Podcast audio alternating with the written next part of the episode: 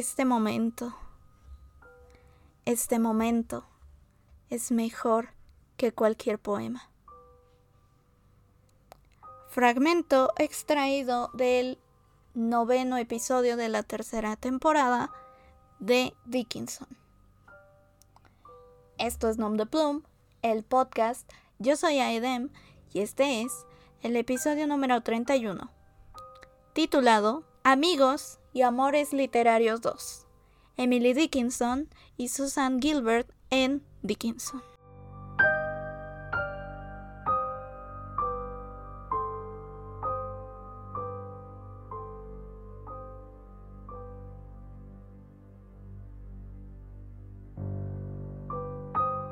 Primero que nada, como parte de este panorama general acerca de lo que les voy a referir el día de hoy, pues me gustaría hablarles en términos muy generales acerca de lo que es Dickinson, que pues es una serie original de Apple TV,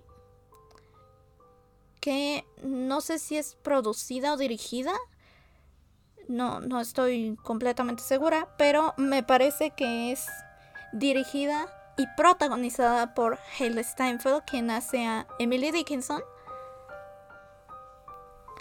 y también mm, escribió varias canciones para el show, lo cual pues le da mucha vida a todo este proyecto. Ella también narra varios fragmentos. Si han visto la serie sabrán precisamente a qué me refiero. Si no la han visto, creo que gran parte de la magia de esta serie es que de pronto Hale Steinfeld, quien representa a Emily Dickinson, lee los poemas de Emily Dickinson para dar el efecto de paralelizar lo que sucede en la serie con las letras de Emily Dickinson. Una cosa que es importante decir, no solo para este, sino para muchas otras producciones de las que también me gustaría hablarles más adelante, es que aunque están basados en la vida de algunos personajes importantes, pues no necesariamente sucedió exactamente así. Tal como es el caso de Emily Dickinson en esta serie, particularmente porque la serie no inicia desde que nace Emily Dickinson, sino inicia un poco in media res. ¿A qué me refiero con esto? Pues a la mitad de la cuestión lo que es interesante es que mezcla muchas situaciones que ocurren al mismo tiempo. Y algunas pues, tal como ya les estaba adelantando un poco, se construyen a partir de lo que se lee en sus poemas y otras son ya basadas en cosas que sí fueron reales. una de las cosas que me parece importante destacar acerca de la serie y los poemas, pues es eh, este poema, cómo se construye esta historia con base en el poema titulado originalmente I'm Nobody, Who Are You? Traducido sería Soy nadie, ¿quién eres tú? Que pues es un poema de Emily Dickinson y cómo se construye esta historia de que un personaje realmente le habla y le dice que es nadie, pero está prediciendo su propia muerte. Lo cual pues es, es muy interesante y también muy ingenioso. Sinceramente me parece que la historia en general está muy bien construida y es es muy atrapante, eso hay que decirlo. Otra cosa que me parece importante decir, porque aunque esta no es una relación directamente de opinión y crítica, pues si cabe un poco hacer este tipo de observaciones antes de llegar a la cuestión que realmente nos atañe. Bueno, esto que hay que decir son dos aclaraciones para que no haya malentendidos después. Primero que nada, esta serie está catalogada como comedia dramática. No sé si estoy del todo de acuerdo con la clasificación, pero así es como la han puesto. Si no, es que incluso hay algunos que solo la califican como comedia. No estoy completamente segura de cómo la clasificaría. Y es que ciertamente sí está construida como comedia. Porque hay muchos momentos que son graciosos. Precisamente porque se vuelven anacrónicos. Y el hecho de que tenga estos anacronismos pues no quiere decir que sean imprecisiones en el guion. A mí me parece más bien que están puestos a propósito para ser divertidos y no hacer de esta serie un documental de la vida de Emily Dickinson, porque ese no es el punto.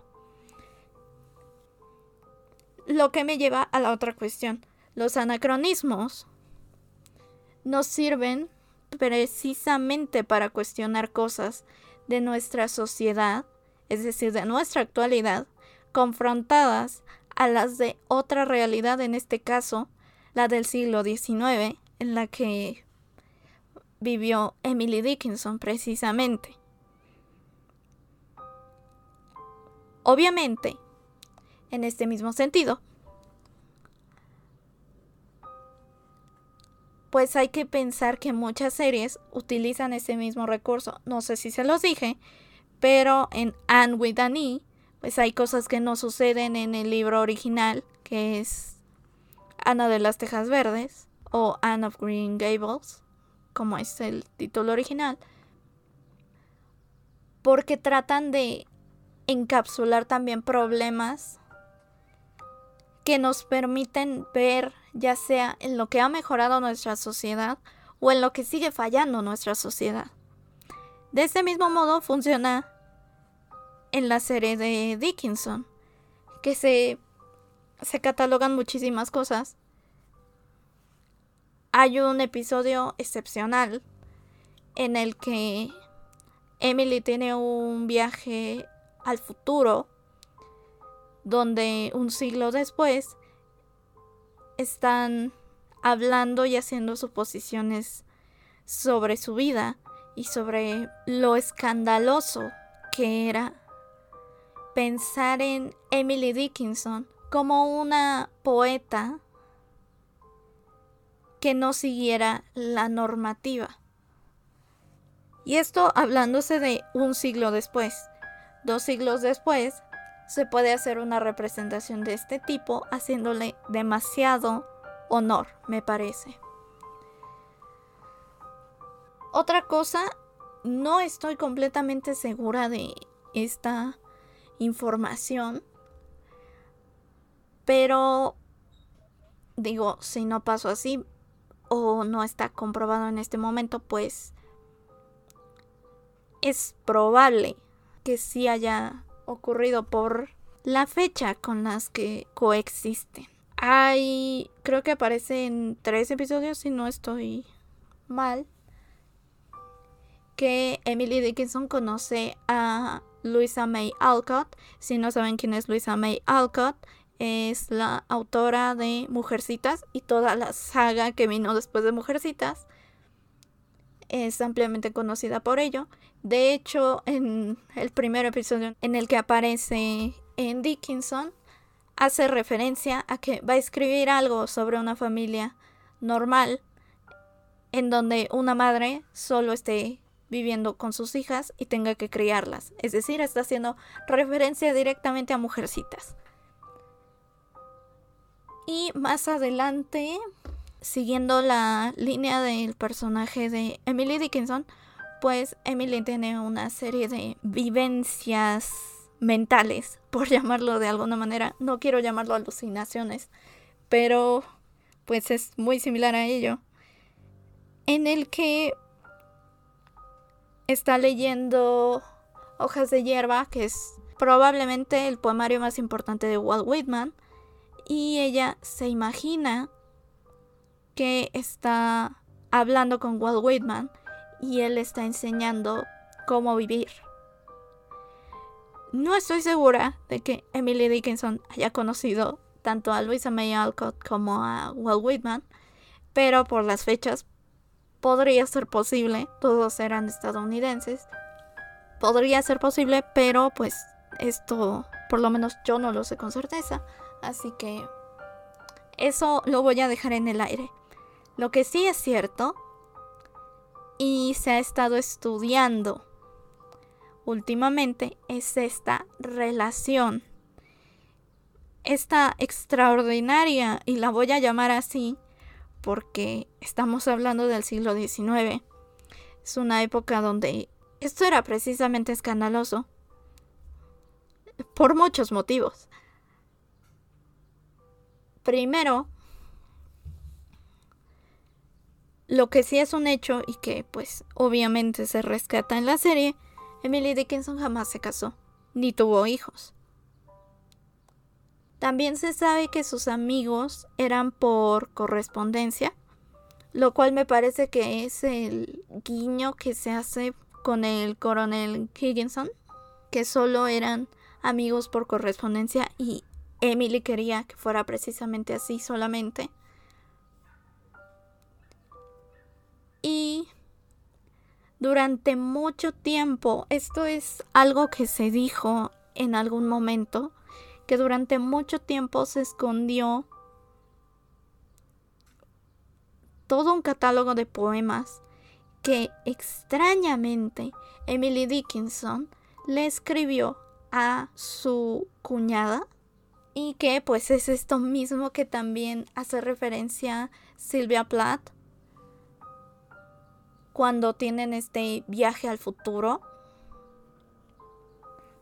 que en ese momento se empezó a cuestionar si era que precisamente Emily Dickinson había sido lesbiana término que pues ellas no entienden porque esto era tan escandaloso que ni siquiera tenía una forma de nombrarse. Y por tanto, este episodio de que se empezó a cuestionar un siglo después, me parece que es inexacto, pero no precisamente que se empezara a cuestionar, sino que se tomara tan a la ligera.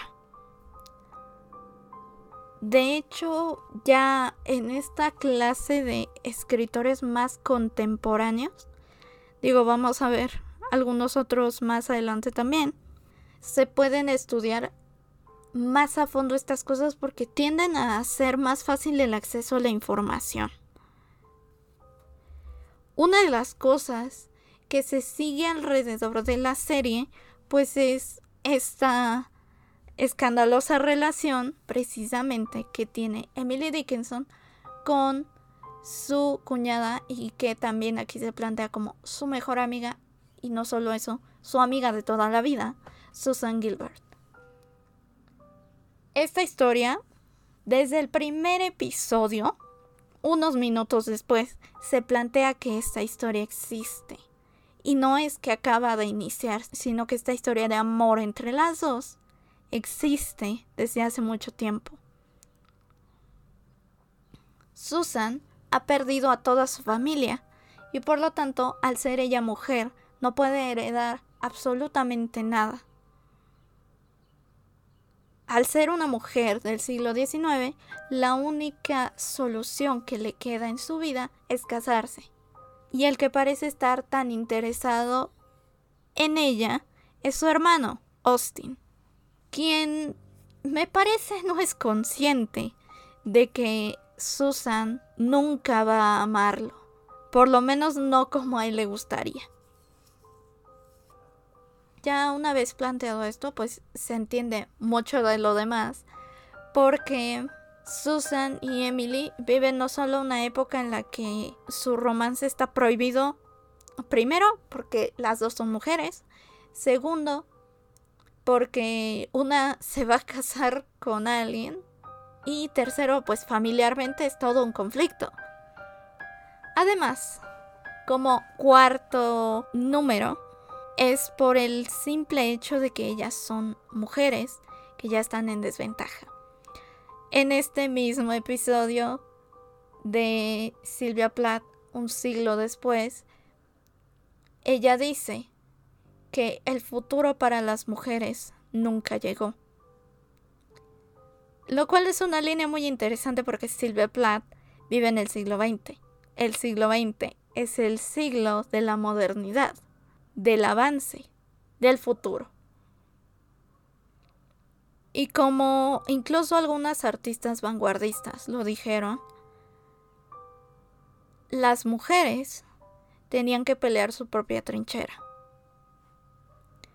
Más aún, Emily y Susan viven en una época en la que están en desventaja. Emily lo prueba muchísimo más porque ella está muy interesada en el conocimiento más que en cocinar, tejer, bordar, es decir, las actividades propias de una dama. Sobre todo ella viniendo de una familia acomodada, quizá incluso la llamaría de clase media porque hay momentos en los que tienen aprietos económicos, pero también se ve que viven muy bien. Y por tanto, también ella tiene que lidiar con las prohibiciones de su padre, quien no desea que su hija haga un escándalo por su capricho de ser escritora, que es la manera en la que justifican alrededor de la primera temporada el hecho de que Emily no publique más que en esa temporada creo que publica un poema en el periódico.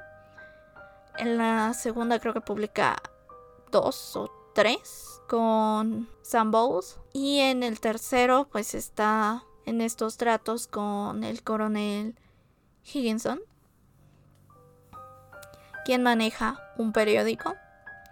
Y pues esto es real también. Hay algunos poemas de Emily Dickinson que se publicaron en los periódicos, pero en realidad en vida nunca se publicó, sino hasta después, tal como lo muestra también Sylvia Plath un siglo después ya está la edición de los poemas de Emily Dickinson. Que en la serie Emily se la vive escribiendo. Tiene hojitas o pedacitos de papel por todos lados. Porque ella solo es un mundo de escribir todo el tiempo.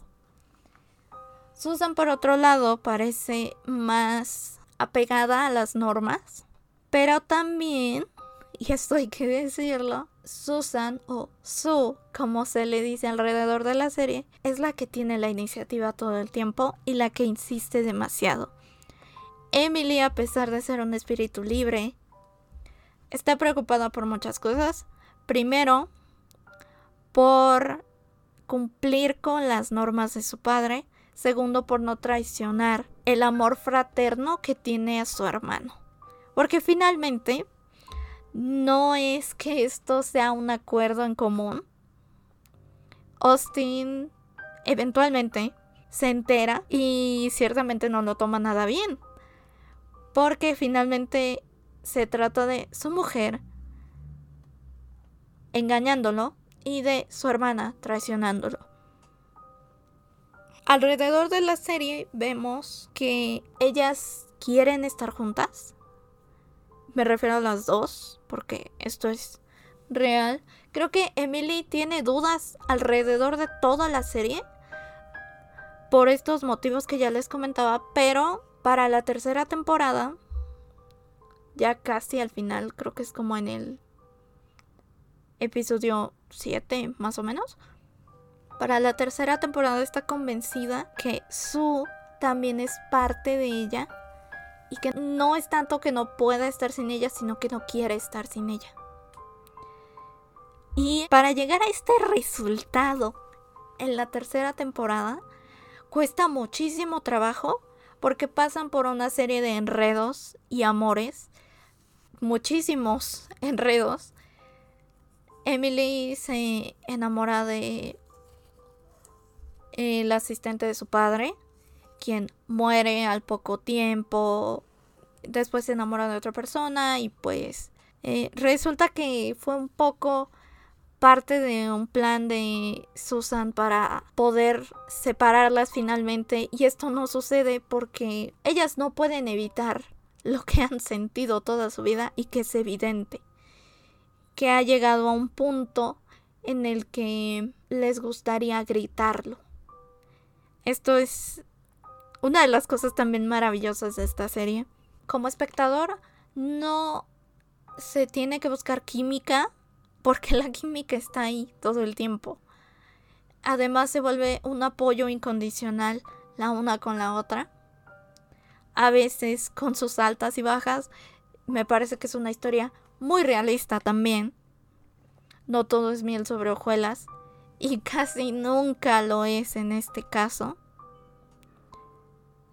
Pero lo que es cierto es que encuentran, por decirlo de alguna manera, cómo adaptar sus nuevas vidas y seguir estando juntas, amándose y apoyándose la una a la otra.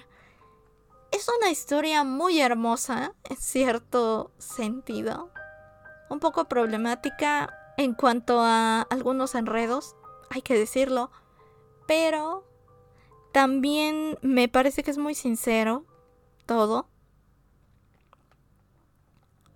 Una de las cosas que principalmente se ven aquí es la manera que tiene Emily de escribirle todo el tiempo a Sue y solamente a ella. Durante mucho tiempo ella es su única lectora. Y es de este modo que su amor trasciende en sus letras, en sus poemas y en sus más locos, abstractos y extraños o extraordinarios pensamientos. La mente de Emily pues es muy extraña.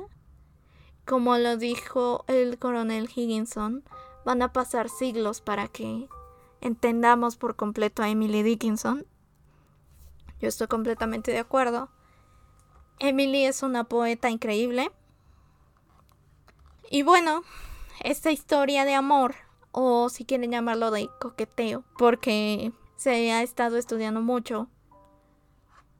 Todavía es una cuestión muy discutida si esto era cierto o no, que Emily, no solo que Emily Dickinson no tuviera interés por los hombres, sino que mantuviera una relación secreta con Susan.